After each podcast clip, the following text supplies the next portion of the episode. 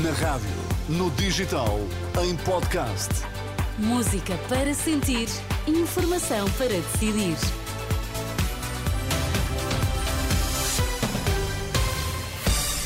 Vai conhecer os títulos em destaque nesta edição das 10. Boa noite. Boa noite. Miguel Oliveira, com fratura na omoplata, pede desculpa a Espargaró pelo acidente no Catar. Prisão preventiva para suspeito de homicídio de grávida da Mortosa.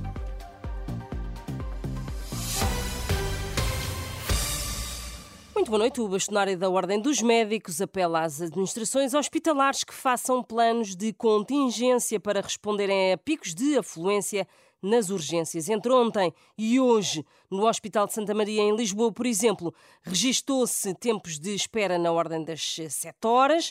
Em declarações à Renascença, Carlos Cortes pede responsabilidade aos conselhos de administração dos hospitais. Muitos hospitais têm sido reportados à Ordem dos Médicos, não informam a população que uh, tem uh, alguns uh, constrangimentos na urgência em determinadas áreas.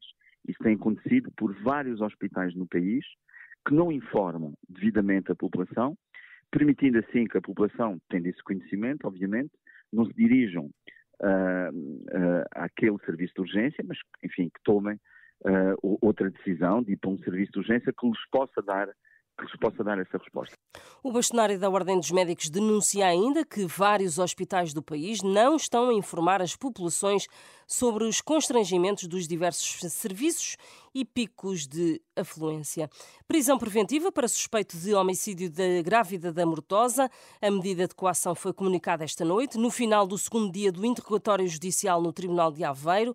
O arguído, de 39 anos, está indiciado pelos crimes de homicídio qualificado, profanação de cadáver e aborto agravado. Miguel Oliveira fratura a omoplata no Grande Prémio do Qatar, em MotoGP.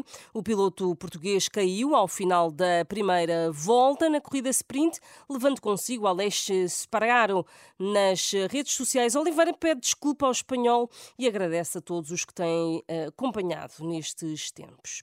Portugal quer terminar o apuramento, a fazer o pleno de vitórias na qualificação do Europeu de 2024. O selecionador nacional prepara-se para fazer alterações no jogo com a Islândia este domingo.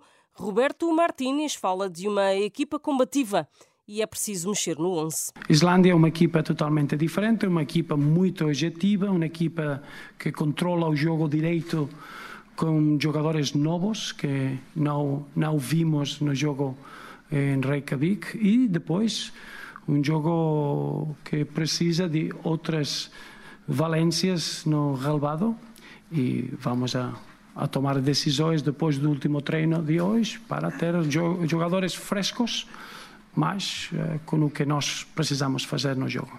O selecionador eh, Roberto Martínez, esta noite, na antevisão do último jogo do apuramento para o Europeu 2024, eh, uma partida com a Islândia que está marcada para este domingo, para as 8 menos um quarto da noite, em Alvalade, e que pode acompanhar ao minuto em rr.pt. Saiba também que já este sábado houve um resultado incomum nesta fase de qualificação para o Euro 2024. A França goleou Gibraltar por 14 a 0. Apesar de já estarem qualificados para a fase final na Alemanha, os gauleses não tiraram o pé. Ao intervalo, a França vencia por 7-0. Mais informação na Renascença daqui a uma hora. Até já.